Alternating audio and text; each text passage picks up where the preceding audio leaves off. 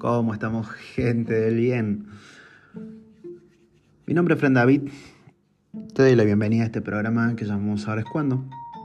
Un lugar en el cual vas a poder encontrar cosas que a lo mejor te resuenen y a lo mejor haga que te sientas que no estás muy solo.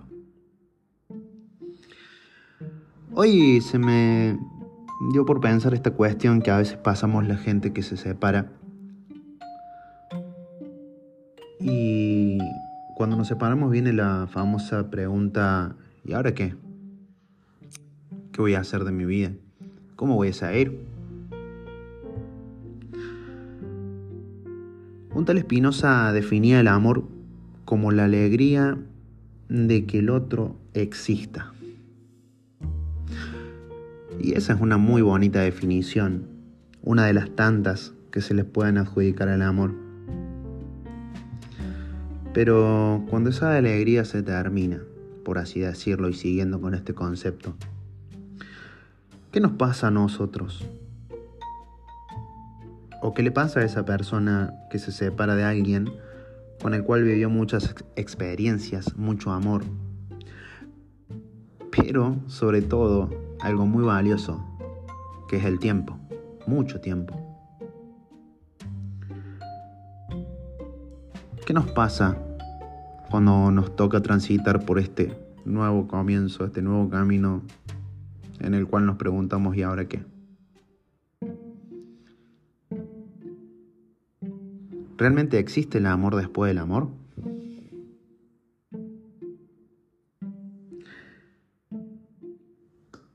Y me voy a frenar un par de minutos ahí, antes de seguir con esto para referirme a una cuestión que surge en toda separación, en la cual por diferentes circunstancias se cree que una sola parte sufre.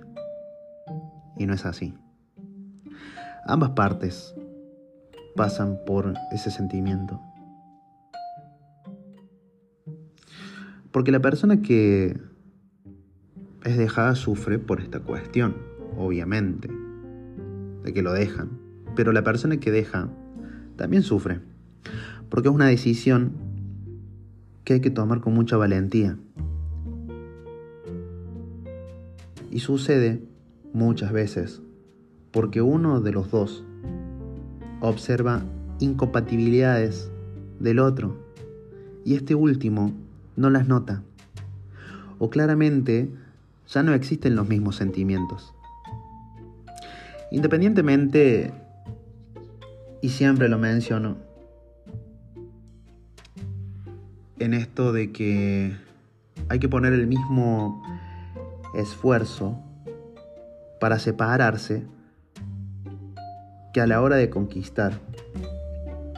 Porque a la hora de conquistar todos le ponemos ganas, todos queremos conquistar a esa persona y hacemos cosas que no llegan a entrar en la mente a veces para conquistar ese ser.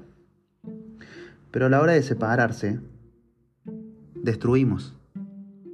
Destruimos para separarnos. Y no debería ser así. Porque cuando algo cumple su ciclo, es todo.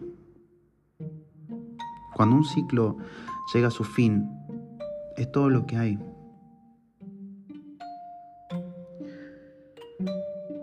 separando a la persona del hecho.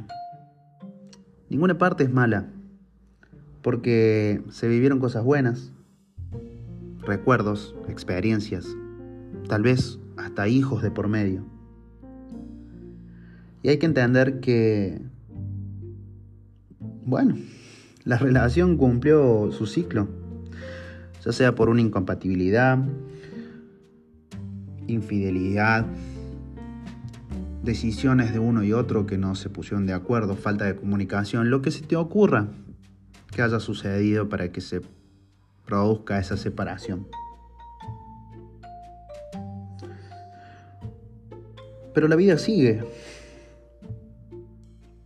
Este proceso sigue, gente. Y es mucho mejor transitarlo con menos odio, menos rencor y mucho más amor. Pero vamos a volver a la pregunta inicial. ¿Y ahora qué? ¿Cómo seguimos? Primero déjame aclararte que esto es el principio de otro proceso en tu vida, en el cual no se trata de recuperar el tiempo perdido, como muchos creen, porque eso nos lleva a cometer ciertos errores. La clásica frase que viene a decirnos, ahora voy a hacer lo que no pude hacer o vivir en todo este tiempo que estuve con tal. Y déjame decirte que te estás mintiendo de una forma increíble. Primero porque no se trata de recuperar cosas que según vos perdiste estando en una relación, sino se trata de ver qué haces con este nuevo tiempo, este nuevo espacio que llega a tu vida. No te pases horas tratando de luchar contra tu mente, tratando de olvidar a esa persona. Ya lo sé, no es tarea fácil, obviamente. Imagina que el recuerdo de esa persona es una mancha en una pared blanca. De esas manchas que no las podés sacar muy fácil. Y todos los días que vos tratas de quitarla, la mancha se hace más fuerte, más grande. Y eso te cansa y te frustra. Porque no lo podés sacar. Y además, pasas tiempo al lado de lo que querés evitar. Lo mismo pasa cuando querés olvidarte de alguien. Pero he aquí una manera para llegar a lograr eso y hacer que eso no nos afecte. O que sea cada vez menos. Empezó a llenar esa pared con dibujos e imágenes que realmente te conecten con cosas positivas.